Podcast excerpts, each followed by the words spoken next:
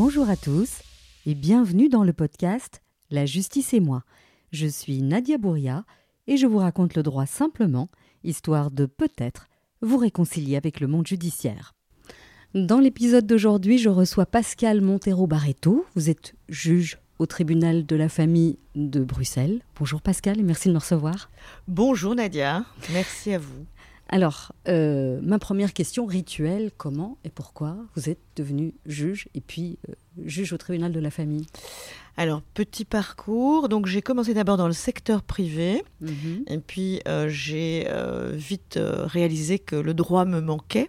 Alors, le secteur privé, où ça? euh, secteur bancaire. J'ai ah oui, dans une banque. C'est un peu austère quand même. C'est un peu austère et puis à un moment donné, après avoir euh, fait le tour des produits euh, financiers et des SICAV, je me suis dit quand même que, que le droit euh, euh, coulait dans, dans, dans mon esprit et dans, et dans mon sang, je pense. Et euh, donc j'ai entamé euh, une carrière au barreau pendant 15 ans avec toujours à l'esprit de vouloir être magistrate, mais en me disant que j'avais besoin euh, euh, de me faire un peu le cuir au barreau, parce que le barreau est un métier euh, très formateur. difficile, très formateur, très rude. Mhm. Et euh, à 40 ans, j'ai passé l'examen d'aptitude et euh, je me suis retrouvée en 2014 euh, comme magistrate à Bruxelles. Et on m'a proposé, je pense que j'ai eu 24 heures à, à l'époque pour me décider hein, Mhm. si je voulais aller au tribunal de la famille juste avant son entrée en vigueur. Oui, parce que c'était 2015, il me semble. C'était le 1er février, euh, le 1er euh, septembre 2014. Donc 2014. euh, moi j'ai commencé en même temps euh, que le, le tribunal de la famille avec Ouais. la loi de- du 30 juillet 2013. 2013. Ah, et donc euh, j'ai dit oui. Voilà, j'ai voilà. dit oui, ok, on y va. Donc, euh, Voilà. Vous, vous avez euh, participé à la création du tribunal de la famille, En fait, guillemets. Je suis née dans, dans, dans, dans ce qu'on peut appeler la naissance de, de, de ce nouveau euh, métier pour moi et en même temps Mhm. souhaité parce que euh, j'ai- renoncé aussi à, à certaines choses quand j'étais avocate. Euh, et donc, euh, c'est vraiment une vocation. Mhm. Euh, et donc, je suis née en même temps que le tribunal de la famille euh, comme euh, magistrate euh, le 1er septembre 2014. Je me rajeunis volontairement. hein. Qu'est-ce que vous faisiez comme matière quand vous étiez avocate? Est-ce que vous faisiez déjà du droit de la famille ou pas du tout? Alors, c'était un petit peu tout. Je faisais pas mal euh, de droit commun, tout ce qui concernait aussi des questions immobilières, les baux, de l'aide sociale hein, pour euh, les CPAS. Au tout début, j'ai commencé avec le droit des étrangers. J'avais une vraie passion pour le droit des étrangers. Puis euh, finalement, ben, la vie d'un cabinet, euh, elle évolue au fon- en, en fonction de la clientèle en Oui. réalité qui vient à vous. Et j'ai fait du droit familial, pas mal euh, de, de- de négociations, des dossiers un peu plus ardus. Mhm. Mais quand même pas mal de préparation de divorce par consentement mutuel. Donc je n'étais pas, on va dire, ignorante de l'existence de cette matière, mais avec le nouveau tribunal, ben, je partais à zéro comme tout le monde. Ok, très bien. Et comment est-ce que vous l'avez vécu ça? Parce que ça doit être angoissant quand même de se dire je démarre un nouveau métier et alors ok il y a une loi qui crée le, le tribunal de la famille mais au début c'était pas aussi installé que ça l'est aujourd'hui?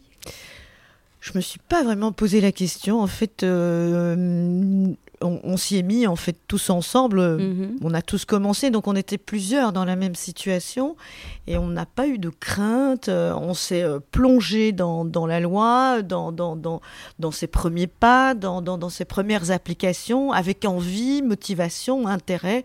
Et effectivement, aujourd'hui, on a un recul euh, qui, Ouais. qui est bien plus intéressant aussi. Mais cette époque-là, elle était extraordinaire parce que commencer Ouais. quelque chose de neuf, mais ça, ça, ça a du sel. Et Ouais. aujourd'hui, ça a tout autant de sel, avec plus de recul. Ouais, c'est c'est sympa.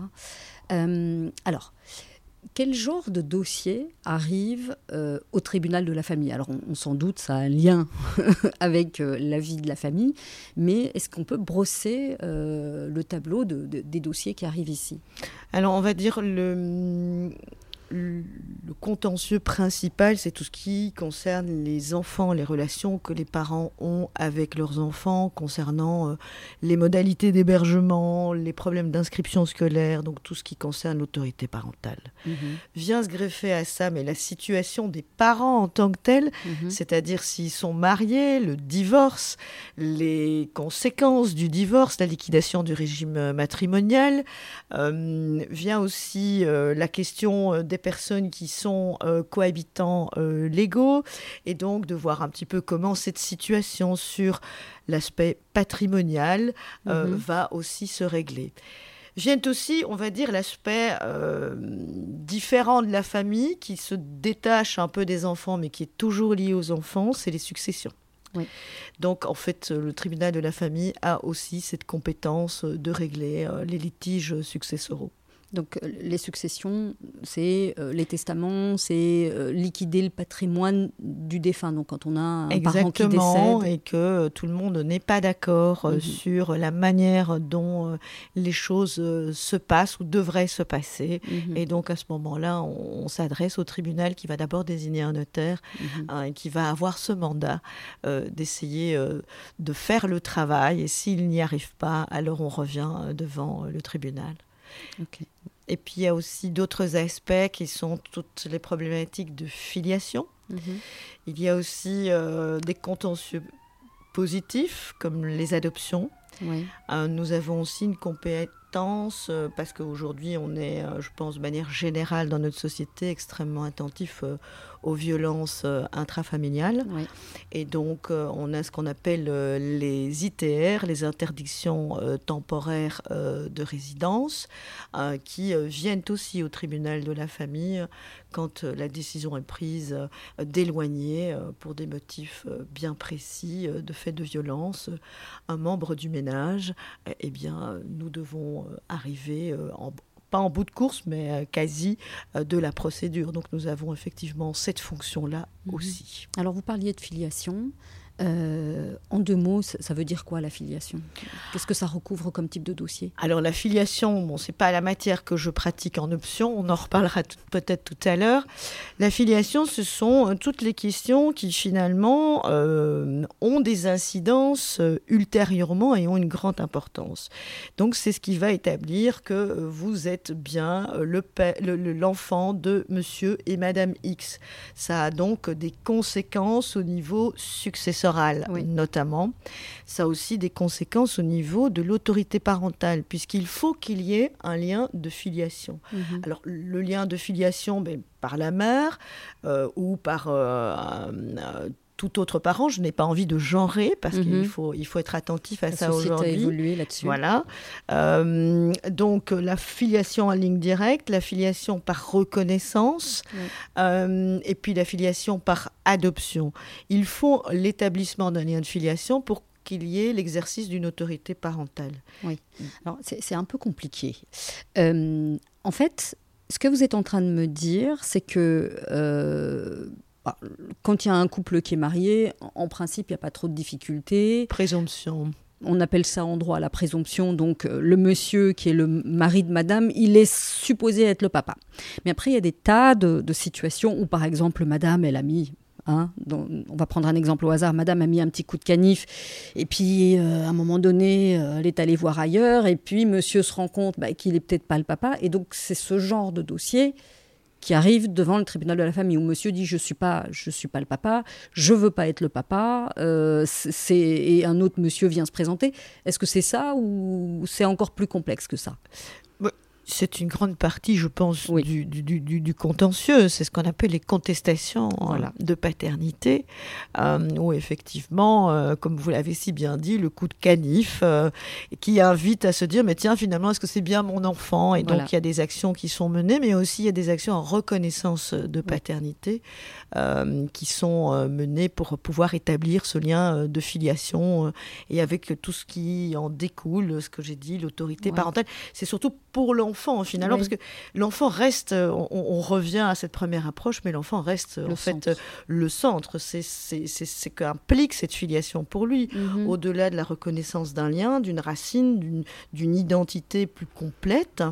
Euh, c'est aussi euh, tous les droits qui en découlent pour lui dans le chef euh, de ses parents et euh, dans son chef à lui ultérieurement, notamment pour les actions alimentaires. Alors j'ai encore une question par rapport à l'affiliation. Vous parliez de reconnaissance. C'est les cas où, par exemple, Madame tombe enceinte, on vit plus ou moins ensemble ou pas vraiment ensemble, et puis qu'on se dispute, et puis que Madame dit bah c'est comme ça, c'est plus ton fils. Est-ce que je caricature volontairement, mais est-ce que c'est ce genre de dossier-là où on va se retrouver avec un dossier de reconnaissance? C'est ce genre de dossier-là, effectivement.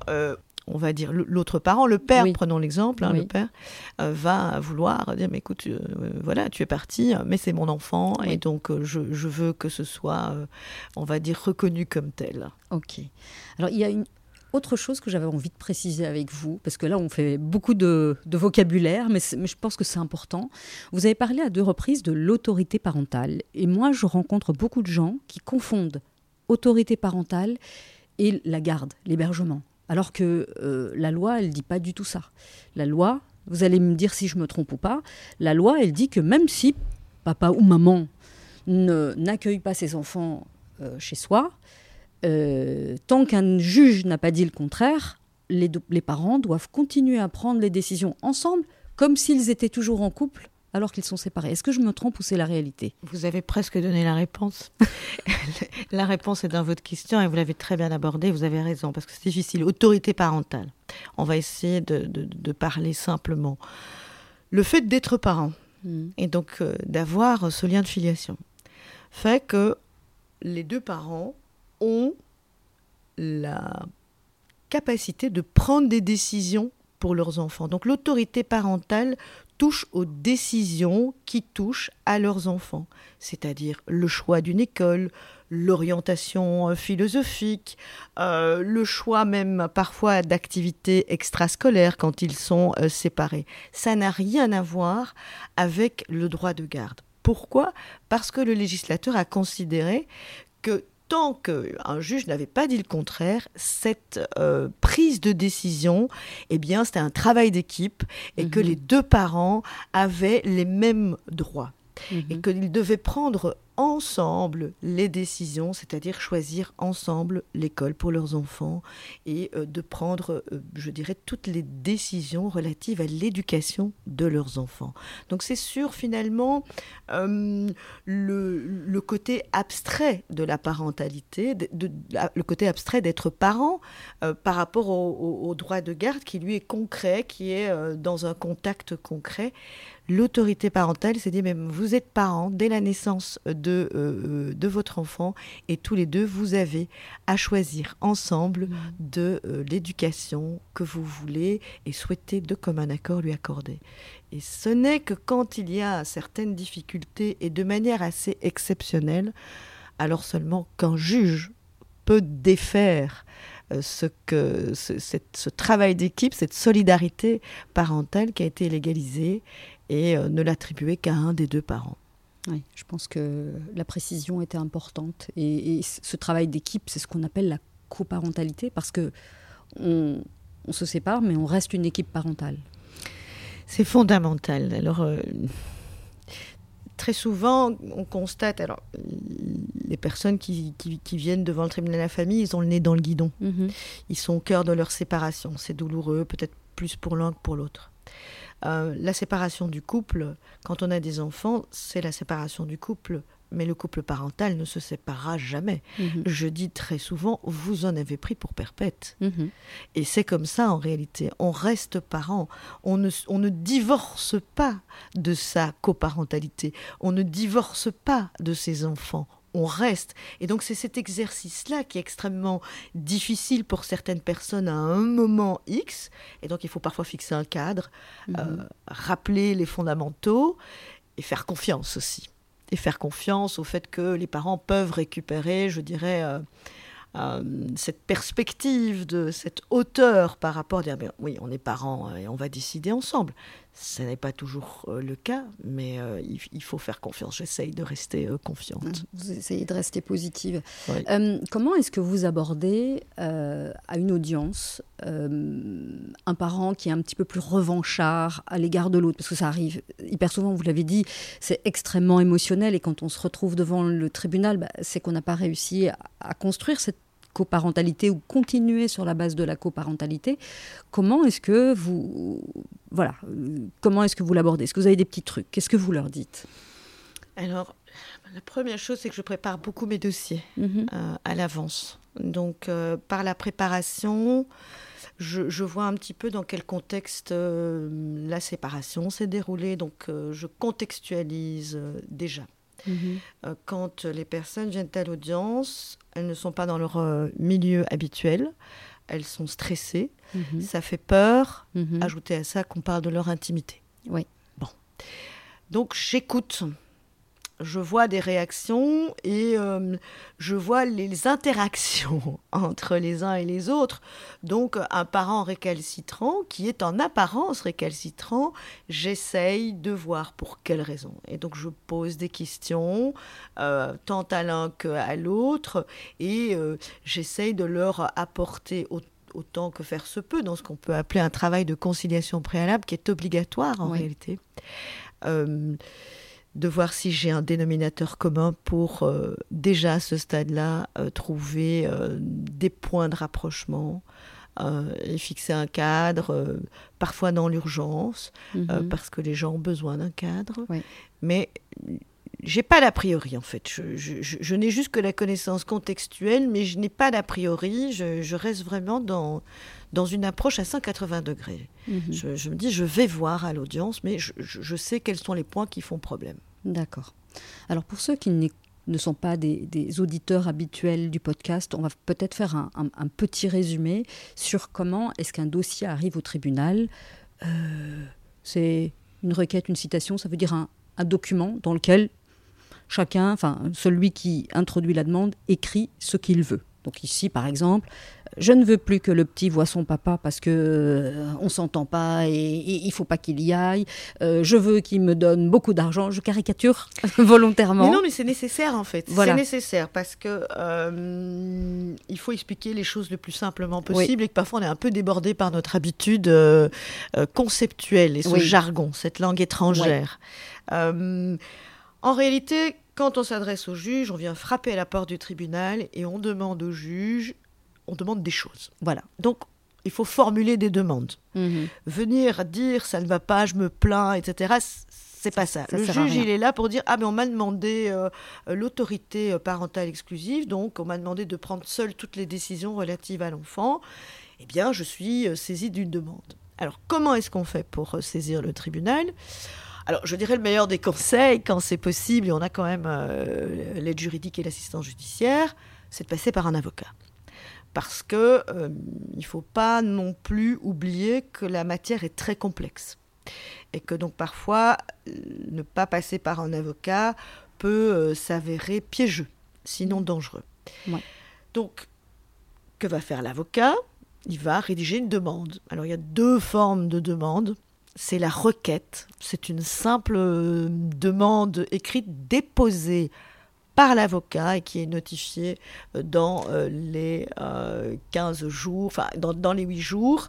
Et après, on a normalement une date d'audience rapide. Alors je dis toujours que l'avocat dépose la requête, donc le document avec toutes les demandes, dans le super secrétariat du tribunal qu'on appelle le greffe. Exactement. Voilà. Alors, le greffe a réceptionné cette demande écrite qui s'appelle mhm. la requête et va mettre un tampon pour lui mm. donner une date, pour dire, mm-hmm. ben voilà, elle a été déposée à tel moment parce que ça a des effets euh, sur le plan euh, juridique. Et euh, il va ensuite donner un numéro. C'est-à-dire que cette requête va recevoir un numéro de dossier qu'on appelle le numéro de rôle qui va permettre tout au long de la vie du dossier de l'identifier au sein du tribunal. Mm-hmm. Alors, tout n'est pas évidemment gratuit. Voilà. Donc, euh, depuis le 1er octobre 2022, euh, il faut acquitter euh, la contribution forfaitaire au fonds d'aide juridique pour que l'enrôlement se finalise et c'est 24 euros. Alors, l'enrôlement, c'est le fait d'enregistrer, de donner ce numéro de dossier. C'est le numéro de rôle général. Donc, en fait, c'est l'inscription de l'affaire dans le registre du tribunal. Il y a plusieurs registres pour les affaires contradictoire, c'est-à-dire où il y a deux parties en présence, c'est le registre A. Mhm. Et donc c'est là que l'histoire commence, mais ne finit pas.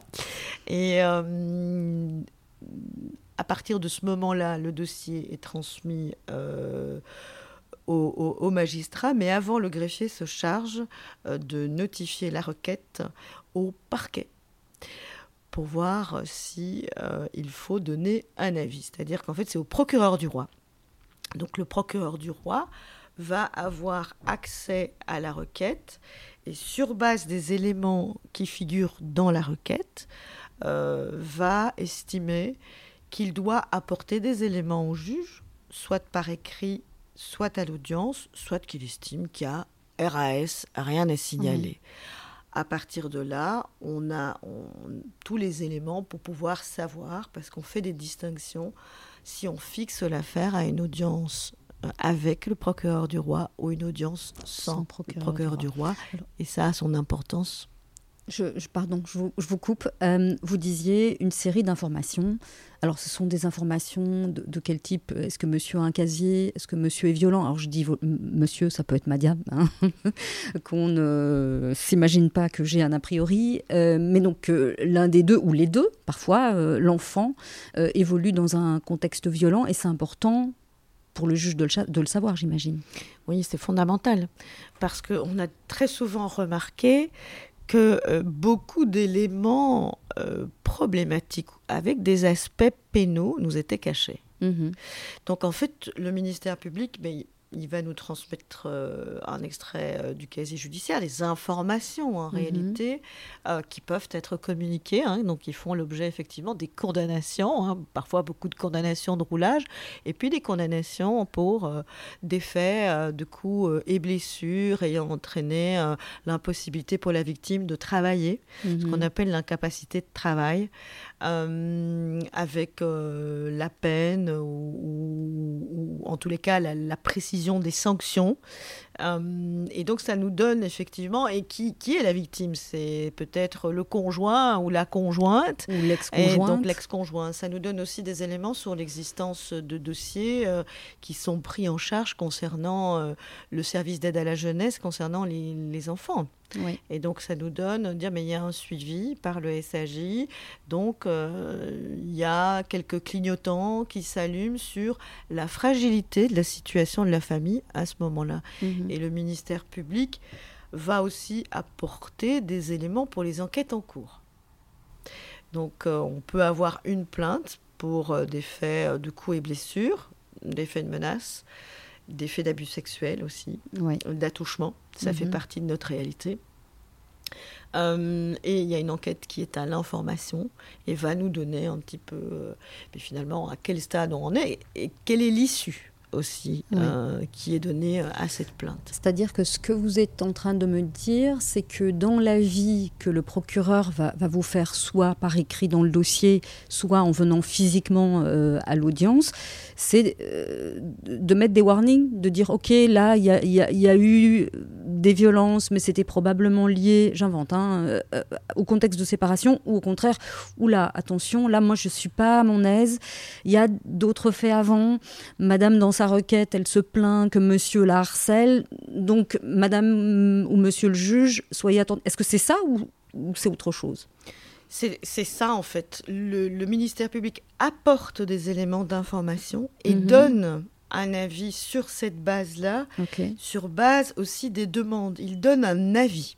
C'est donc pas le procureur du roi qui va décider, qui va prendre la décision, mais il donne un avis. Euh, par exemple, dans des situations euh, de faits de violence intrafamiliale à répéter, euh, on va parfois se dire, mais on peut quand même déduire que, un, il y a pas vraiment de remise en question euh, dans le chef de l'auteur de ces faits euh, de violence. Donc il y aura un risque de persistance. Dans ces circonstances, on préconise de réduire les contacts entre les parents, donc de permettre un hébergement en distinguant quand même les choses, mais de permettre un, hébergement, de dire on a une situation qui peut potentiellement dégénérer. Donc on va euh, nous dire, mais écoutez, euh, nous vous suggérons de, mettre en œuvre des modalités sans, sans, contact ou via un espace rencontre, de faire en sorte de réduire les risques euh, de réitération, en fait, du fait qu'on recommence, je vais essayer d'utiliser d'autres mots, qu'on recommence de nouveau dans un cycle de violence. C'est intéressant ce que vous êtes en train de me dire. Si je comprends bien, Euh, dans l'état actuel euh, du droit, euh, les juges considèrent que s'il y a eu des violences entre monsieur et madame, c'est pas obligatoire qu'on dise à monsieur, bah non, vous prenez pas l'enfant. on considère que ça reste quand même un papa et qu'il a droit à des contacts, mais peut-être en mettant voilà des, précautions pour pas qu'il recogne sur madame si c'est dans ce sens-là que les faits se sont produits. Est-ce que c'est ça ou, ou je me trompe?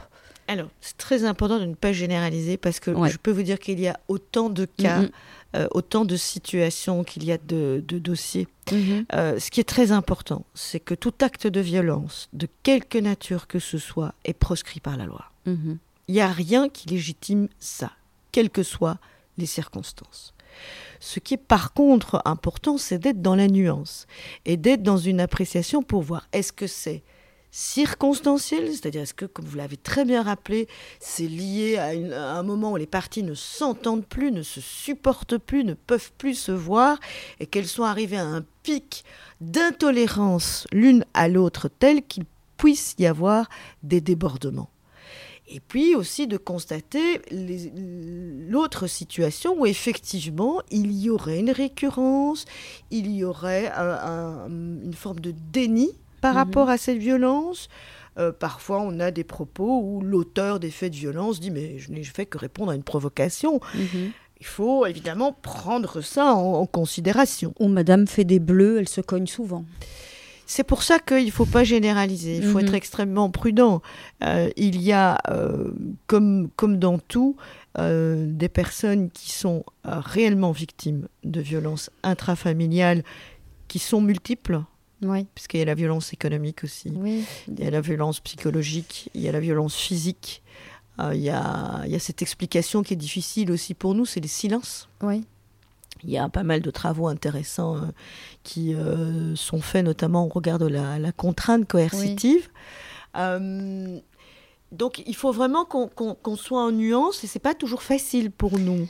C'est ce que j'allais vous poser comme question, parce que vous venez d'évoquer les violences psychologiques, les violences économiques. Euh, c'est un faisceau de choses. Alors, l'auteur est pas forcément violent physiquement, mais il, exerce une emprise sur, sur son conjoint. Euh, le conjoint est terrorisé, les enfants sont terrorisés, mais, mais ça, c'est extrêmement difficile pour la victime d'arriver avec des, preuves, parce qu'on en revient toujours à ça. Il faut amener des éléments, parce que le parquet, parfois, il en a, parfois, il n'a rien dans le dossier.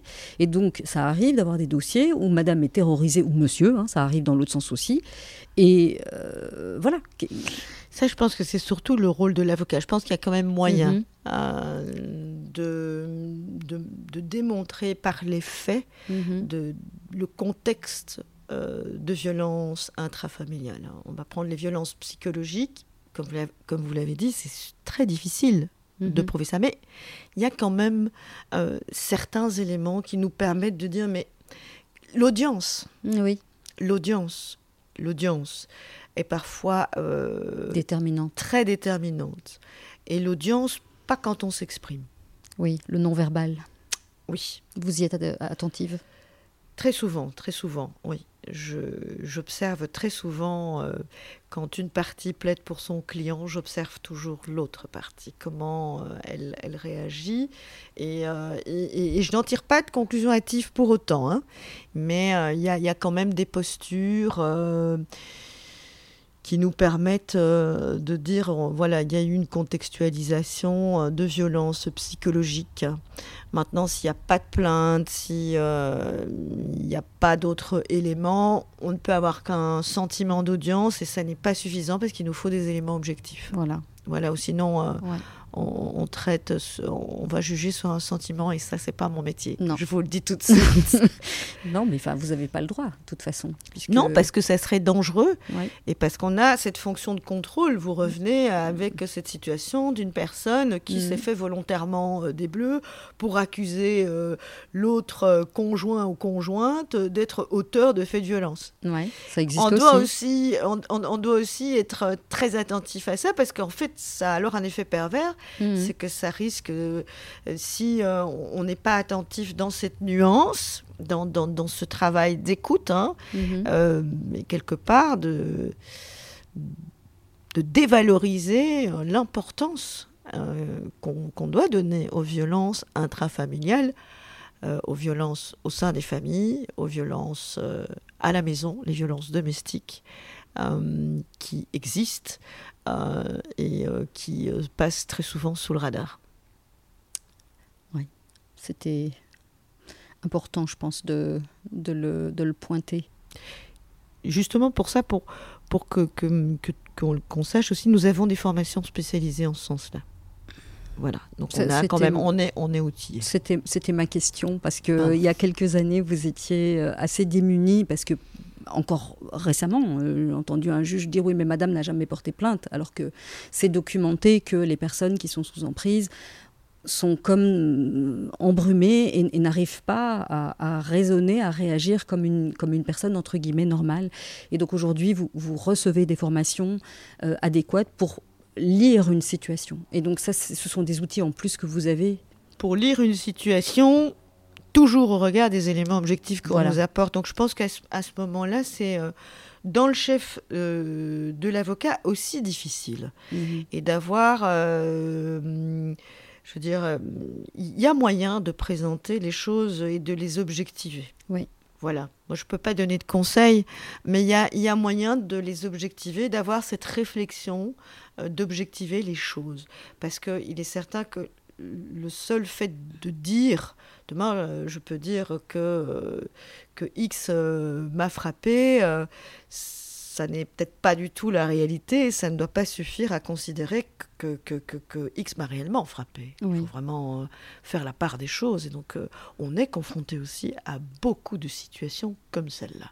Mais on a des clignotants. Oui, vous avez des clignotants. Et puis ce qui est compliqué, je pense aussi, euh, c'est quand on est dans une relation amoureuse, on ne pense pas toujours à documenter les choses. Et puis, et puis la séparation se produit, et puis en fait, on n'a rien. On a, sur un excès de rage, on a viré les photos, on a effacé les, les WhatsApp, les SMS. Et donc, on, se retrouve dans une situation assez frustrante. Voilà, c'est des euh, situations qui arrivent. C'est évident qu'on ne va pas se dire tiens, je vais déjà préparer le dossier de ma séparation quand on vient de sortir de sa lune de noces. Voilà. Ça, c'est évident. Maintenant, c'est la manière dont la séparation euh, est amenée. Et donc, la séparation est rarement soudaine. Et donc, euh, il y, a plusieurs éléments qui peuvent quand même permettre de voir concrètement ce qu'il en est. Et alors, la manière dont les demandes sont introduites et le contenu de ces demandes est aussi parfois très indicatif de la situation. C'est-à-dire? Je serais plutôt dans, dans, dans, dans l'aspect euh, d'un refus euh, systématique euh, de prendre en charge les enfants pour un des parents euh, en disant bah, écoute, euh, tu as voulu euh, te, tu as voulu partir ou tu t'es enfoui, maintenant tu vas, tu, tu, tu, tu, vas, tu vas payer. Ça, c'est encore autre chose, c'est la question des, pères récalcitrants. C'est les doubles discours entre le discours tenu à l'audience et puis finalement la posture, enfin le maintien des demandes avec surtout des refus de contact où on n'a pas vraiment de raison, où on ne voit pas réellement de raison. Euh, que certains, parfois parents, s'accaparent euh, l'enfant. Alors, c'est c'est tellement, j'ai pas envie de faire de généralité parce que parfois ça peut être une, bouée de secours, une bouée de sauvetage, d'expression d'une détresse, euh, et parfois ça peut être de mauvais objectifs, de faire mal à l'autre ou de garder le contrôle. Oui ou parfois il y a, y a une problématique réelle euh, qu'on n'arrive pas à objectiver. Ça on n'arrive pas à objectiver. Hmm. Et donc euh, pour nous c'est compliqué. Mais je pense que ce sont, et, ça va rester, oui. ça va rester euh, des situations compliquées, mhm. difficiles. et il faut vraiment trouver un équilibre. et parfois on a d'autres éléments. La, la, la, position adoptée par euh, certaines parties, la manière dont les choses sont dites, mhm. euh, nous, nous, alimente par rapport aux demandes, parfois les seules demandes euh, telles qu'elles sont formulées, sont non seulement un clignotant, Mais comme nous ne réglons que ce qu'on nous demande, eh bien, voilà un élément objectif sur lequel on peut s'appuyer. Donc ça, c'est important euh, à dire, c'est que euh, vous pouvez pas vous délibérément vous approprier une demande, sauf exception, et donc vous êtes lié parce que les, personnes ont écrit dans, cette requête. On ne peut pas aller au-delà ni, ni en dessous. On est bien d'accord? Non, je ne vais pas utiliser de beau latin. Hein. en réalité, c'est comme un terrain de football. C'est les parties qui ont dessiné le contour du terrain de football. Et je ne peux pas mettre un ballon dehors. Voilà. Parce que si je fais ça, j'outrepasse euh, en fait euh, ce que les partis ont décidé. C'est-à-dire si les partis ont décidé que le terrain, alors attention, hein, euh, c'est pas un terrain de foot, mais fait 4 mètres sur 4, eh bien je ne peux pas, le juge ne peut pas décider que ça fait 4 mètres sur 5. Et donc c'est dans ces 4 mètres sur 4 que le juge va dire, bah, telle partie, oui, bah, madame a raison, telle partie, monsieur a raison, mais c'est uniquement dans cette surface-là. Et maintenant, je peux peut-être dire le mot latin, oui. Euh, c'est qu'une fois qu'on va au-delà, que le juge va au-delà du 4 mètres sur 4 du terrain de foot, il a un drôle de terrain de foot, on est d'accord. Eh bien, euh, si le juge va au-delà, c'est de l'ultra petita, et donc, euh, eh bien, il sera sanctionné en appel vous n'avez pas le droit. on ne peut pas. voilà. Donc ça, c'est important à, rappeler parce que parfois, euh, les justiciables, les personnes ne se rendent pas compte que le juge fait pas ce qu'il veut et qu'il est, il est tenu par les demandes, en tout cas au civil, et il est tenu aussi par, parce que la loi prévoit. Et voilà, si la loi euh, prévoit euh, un certain nombre de critères pour obtenir une réponse X, eh bien le, le juge si les critères n'y sont pas, bah, c'est tant pis, même si on aurait envie de donner euh, raison. Alors, les gens, quand ils viennent vers nous, ils, sont en demande. Ils sont en demande de leur vérité. Mhm. Et euh, leur vérité, c'est leur vérité. Elle est très respectable. Mais euh, le juge, lui, il ne peut déterminer qu'une vérité objective. Et euh, tant que les choses ne sont pas établies et que les critères, ce qui permet finalement un traitement équitable pour tout un chacun. Donc euh, chacun est soumis aux mêmes critères, aux mêmes conditions. Et euh, si, toutes les conditions ne sont pas établies, le juge en tire des conséquences qui sont prévisibles quelque part. si une personne demande une contribution alimentaire et lance un montant, voilà, je veux 200. C'est sa vérité. Mhm. Mais moi, je ne peux pas dire j'y accède parce que c'est sa vérité. Je respecte la vérité de chacun, mais moi, je dois avoir une vérité objective. Et donc, si on ne m'apporte pas tous les éléments, eh bien, je vais faire avec les éléments qu'on me donne et je vais euh, donner euh, un montant euh, qui correspondra aux éléments que l'on m'a apportés. Alors les éléments, c'est la fiche fiscale, c'est les fiches de salaire, c'est tous ces éléments qui permettent de déterminer le genre de train de vie qu'on a. C'est ça? Alors, il y a évidemment plusieurs aspects, mais pour les contributions alimentaires, je pense que c'est intéressant. Euh, qu'est-ce qu'un juge attend en réalité? Si on demande une contribution alimentaire, le juge, il attend euh, ceci. Il attend d'abord qu'on présente sa situation de revenu. Mhm. Est-ce qu'on travaille? Est-ce qu'on ne travaille pas? Quel montant on reçoit par mois? Je ne rentre pas dans les détails des avantages divers et variés. Euh, on peut parfois avoir des revenus immobiliers, mais je dois avouer que c'est assez rare euh, dans, nos dossiers, mais ça peut arriver. Et donc, on tient compte de l'ensemble des revenus. Les revenus du travail ou les revenus de remplacement, euh, comme le chômage ou le CPS, les revenus immobiliers éventuels les chèques repas, etc., qui sont valorisés. Ensuite, on va déduire les charges incompressibles, c'est-à-dire les charges auxquelles on ne peut pas échapper. Il faut se loger, mhm. les dettes d'impôt mhm. et la charge d'autres enfants. Mhm. Ça, ce sont vraiment les dettes qu'on appelle incompressibles. Voilà encore un mot de jargon, mais c'est celles auxquelles on ne peut pas échapper. Les frais de GSM et même les frais de chauffage euh, les frais euh, de crédit pour acheter euh, une voiture, les frais d'assurance d'une voiture, ça c'est une manière que l'on a de dépenser son argent qui appartient à la liberté de chacun. Ce n'est pas comme le droit de se loger, de pouvoir se loger, d'avoir un logement, le droit d'avoir une voiture ou d'avoir Internet. Alors je ne veux pas aller plus loin, peut-être que c'est discutable. Mais en tout cas, aujourd'hui, ce sont des manières de dépenser. Donc c'est vraiment uniquement euh, ce, euh, les dépenses qui sont inévitables. Mhm. Ensuite, on va reprendre les revenus qu'on a globalisés, que j'ai cités. On va déduire de ces revenus les charges, les charges inévitables, celles qu'on ne peut pas éviter. Et puis on va avoir un montant net. Et on va appeler ça la capacité contributive. C'est-à-dire euh, ce que euh, un parent euh, débiteur qui doit, qui devrait payer. Oui, débiteur, c'est celui qui doit de l'argent à l'autre. Voilà, qui doit de l'argent, ou un parent créancier, celui qui est censé recevoir mhm. de l'argent. Eh bien, quelle est leur force économique mhm. par rapport à leur obligation de s'occuper, donc d'entretenir et euh, de veiller sous son aspect financier à l'éducation des enfants? Donc quelle est leur force économique, leur capacité contributive? Et on va faire ça pour les deux parents. Mhm. Voilà. Et en fonction de ça, on va cumuler les revenus des forces contributives des deux parents et on va voir ben, si c'est euh, équivalent, 50-50.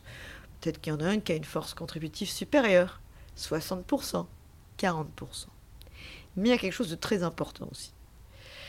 Toujours dans cette volonté d'équilibre et mhm. d'objectivation dans la justice, c'est que on va pas seulement s'en tenir à ce qu'on nous raconte, parce que parfois on nous raconte un peu n'importe quoi.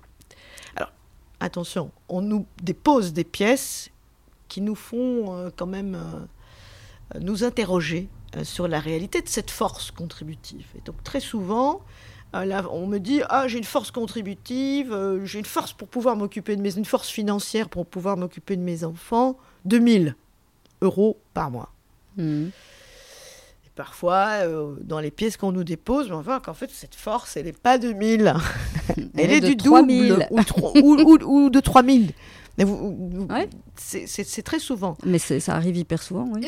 Et, et aussi de dire, ça c'est quand les pièces nous enseignent qu'il y a plus de, revenus que ceux euh, qu'on nous présente, et que donc la force euh, de pouvoir faire face euh, à ces obligations, la force financière pour faire face à ces obligations parentales, donc par le biais financier. on a aussi un autre aspect qu'il ne faut pas perdre de vue. C'est pas seulement celui-là, c'est aussi celui de dire ah ben écoutez moi ma force financière pour pour m'occuper financièrement de mes enfants, j'insiste sur l'aspect financier, c'est 1000. Je pourrais avoir deux, 2000, mais ce 1000. Mhm.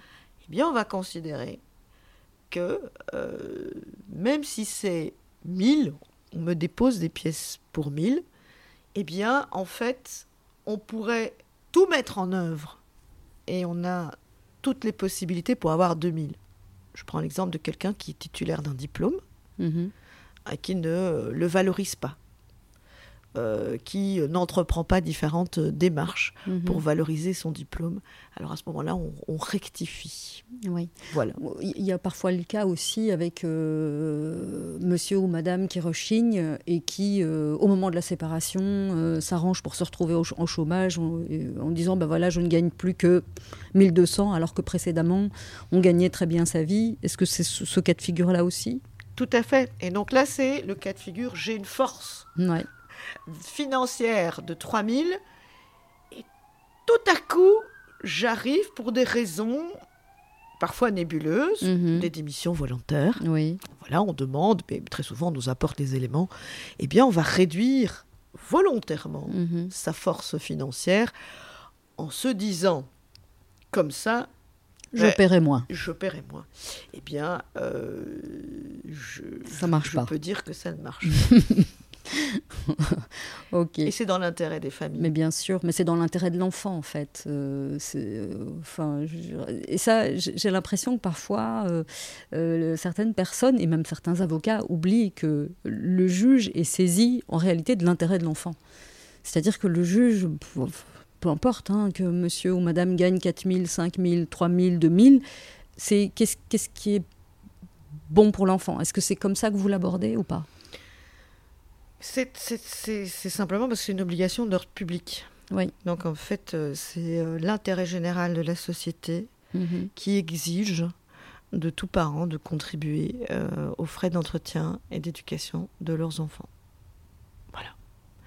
À partir de là, euh, la détermination du montant, c'est une question de chiffres, c'est une question d'appréciation sur cette force Mhm. qu'on diminue volontairement euh, ou qu'on pourrait augmenter et qu'on n'augmente pas. Euh, et ça, ça, ça, ça comprend plein d'autres paramètres. Et à partir du moment où c'est une obligation d'ordre public, nous, notre obligation, c'est de dire c'est une obligation. Dans cette situation, il faudra payer un montant, parce que cette obligation au quotidien, vous l'exécutez vis-à-vis de vos enfants Bah oui. quand on est euh, avec ses deux parents sous le même toit, mais les deux parents l'exécutent. C'est ce qu'on appelle l'exécute en nature, au jour le jour. Ouais.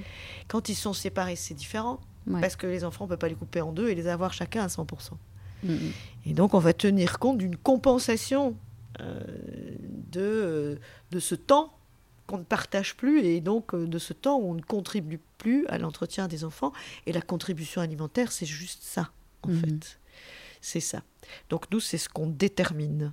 Donc, on a plusieurs critères euh, assez simples, finalement. Ouais. Alors, on a parlé de beaucoup de choses très intéressantes, mais je vois que l'heure tourne et j'avais très envie qu'on qu'on parle euh, de ce.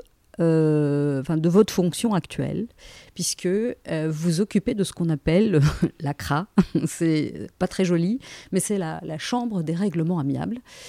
Euh, Est-ce que vous pouvez nous expliquer la raison d'être de, cette, chambre? Alors, la chambre de règlement à l'amiable, donc on, est plusieurs magistrats et on a augmenté euh, l'offre pour l'année judiciaire prochaine, ici au tribunal de la famille de Bruxelles, ce qui est vraiment une très très bonne nouvelle. Euh, la chambre de règlement à l'amiable, c'est quelque chose de neuf. Alors vous allez me dire, je suis vite contente, c'est quelque chose de neuf depuis le 1er septembre 2014 Ouais. c'est la possibilité euh, d'avoir un autre contact avec le juge. Hmm. Ce contact avec le juge qui est un, un juge qui a une toute autre fonction, c'est un juge conciliateur. Il va essayer de rassembler les points de vue, il va, il va accorder un certain temps euh, en toute confidentialité aux parents hein, qui le souhaitent euh, de trouver un terrain d'entente. C'est un autre travail. Mhm. Et avec le temps, euh, je trouve que c'est une justice de proximité qu'il faut favoriser. Mm. hein, et qui est en train de s'étendre de manière prétorienne, euh, enfin bon, voilà, sans cadre légal pour le moment, mais dans plus de juridictions. Prétorienne, ça c'est un mot barbare. C'est un mot barbare. Euh, de manière créative. Voilà. Voilà, qu'on met en place des chambres de règlement à l'amiable dans dans- dans d'autres juridictions, euh, au tribunal de l'entreprise, euh, ici euh, pour ce qui concerne le juge des saisies, donc quand on vient récupérer euh, l'argent qu'on n'a pas payé. Euh, et ça permet finalement d'avoir cette justice de proximité Mhm. cette justice qui... euh, on est autour d'une table. Il n'y a, il y a pas euh, Ouais. de différence de hauteur. On est au même pied et, et- et le juge dit, mais moi, en fait, voilà, je voudrais vous donner... Je veux vous écouter et euh, trouver avec vous la solution en essayant de guider. Il est clair Mhm. que quand on est magistrat, euh, on a une fonction d'autorité qui, qui, qui, qui- qui peut jouer dans le cadre de la, la conciliation. Et euh, pour moi, c'est une, euh, un aspect de mon métier euh, que je trouve fondamental, Mhm. surtout aujourd'hui. Alors pourquoi sur- surtout aujourd'hui? Parce que euh, voilà, les, litiges, les bagarres de- devant le tribunal, c'est- contre-productif ou parce que on, on trouve des solutions créatives? Qu'est-ce qui fait que vous trouvez que c'est fondamental? C'est fondamental. Alors, c'est plutôt une observation plus générale. Tous les dossiers ne s'y prêtent pas. Il est, il est évident que quand on a des dossiers où il y a euh, des faits euh, graves, Mhm. euh, de tentatives de meurtre, euh, de meurtre d'un proche de la famille, de faits de violence intrafamiliale, de faits d'attouchement sexuel, on a bien compris que ça, c'était une exclusion quasi absolue Mhm. de la chambre de règlement à l'amiable. Euh, pourquoi je dis que c'est quelque chose de fondamental euh, aujourd'hui dans notre société? Parce que c'est une société où l'écoute et la parole sont complètement, euh, et, là c'est plus mon constat personnel, Mhm. complètement mises de côté dans notre société. Et que la justice, bah, c'est le dernier euh, rempart, c'est le dernier contact, et c'est pas seulement le contact du jugement, parce qu'il y aura toujours quelqu'un qui va être mécontent quand je rends Mhm. une décision. Je sais bien que euh, il y en a un des deux qui ne va pas être content, Mhm. Euh, mais euh, ma mission est de trancher sur base des éléments euh, qui sont en présence. Tandis que c'est d'avoir de dire, mais la justice peut être un lieu d'écoute, un lieu d'échange, un lieu où finalement on peut euh, régler. Parce que rendre un jugement, c'est régler la situation des gens, mais on peut aussi la régler par le dialogue et euh, la discussion, quand évidemment tout le monde le souhaite. Mhm. Et je pense que c'est dans l'esprit aujourd'hui euh, de vouloir régler. Alors ne parlons pas de litige, mais ces moments, ces moments de vie où on est en désaccord. Ouais.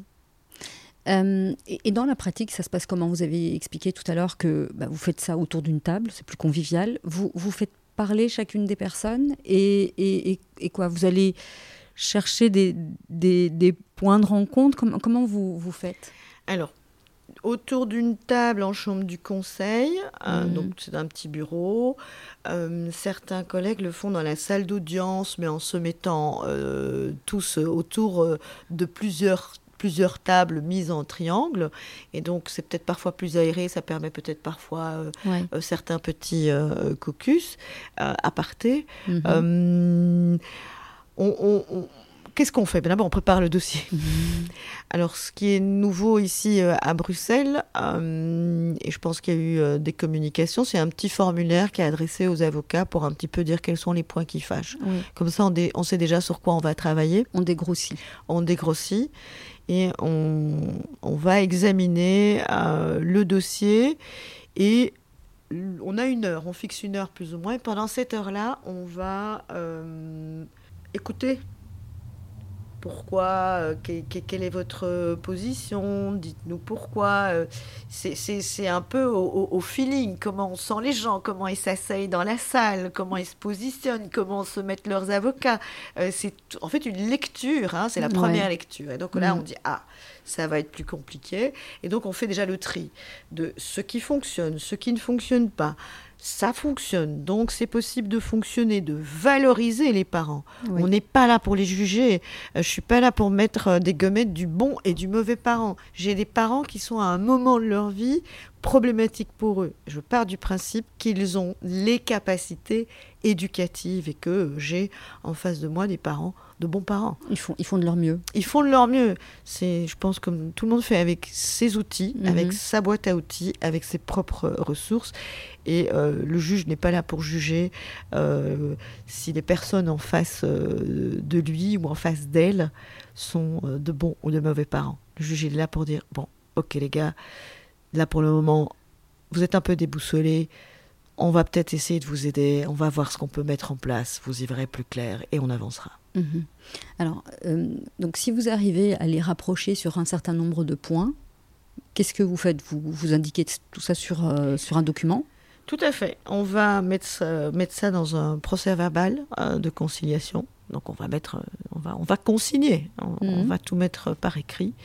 Et très souvent, on, on rend une décision euh, qui euh, va. euh, alors, il y a des pratiques assez divergentes. Moi, j'ai plutôt tendance à tout mettre dans un jugement. D'accord. L'accord qui est signé par les parties, qui est relu Oui. en leur présence, parce qu'il y a parfois beaucoup de créativité qui reste toujours dans les limites de la loi, euh, en présence des avocats, en présence des parties, qui font des petites corrections, c'est leur accord. Oui. Et donc ils le signent, et puis alors après moi je l'homologue. Ouais, euh, donc dans- vous mettez dans- votre tampon. Voilà.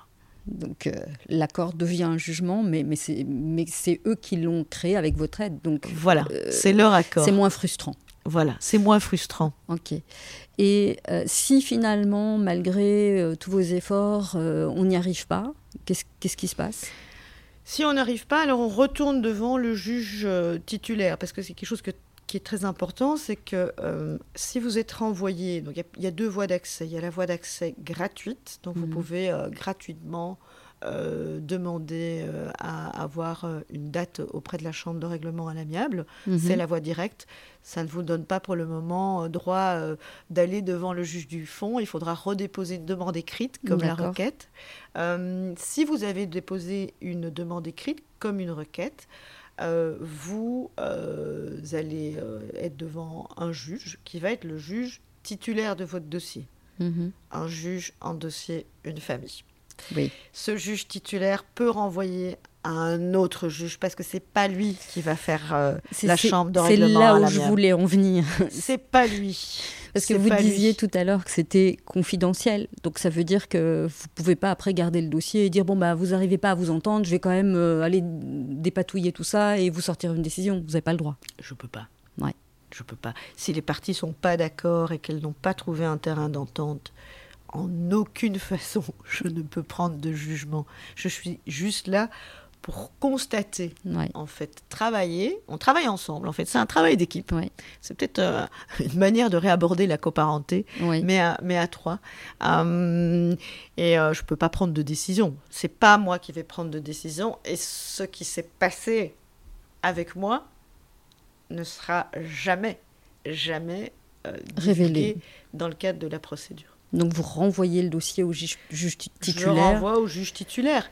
Et lui, tout ce qu'il sait, c'est que ils ont tenté la conciliation devant vous et qu'elle a capoté. C'est tout ce qui, c'est tout ce qu'il sait. Exactement. D'accord. Et les parties, j'imagine qu'elles n'ont pas le droit de elles-mêmes pendant l'audience de déballer ce qui s'est passé euh, en CRA. C'est, c'est, c'est, c'est, c'est- c'est, je veux dire, la règle de départ, c'est la règle du jeu.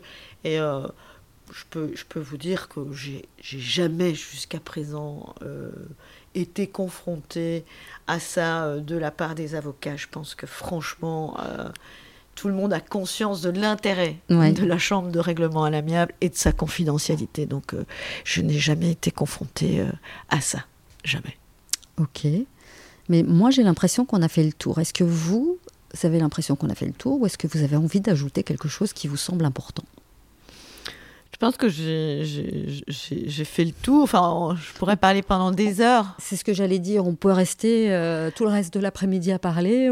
on serait intarissable.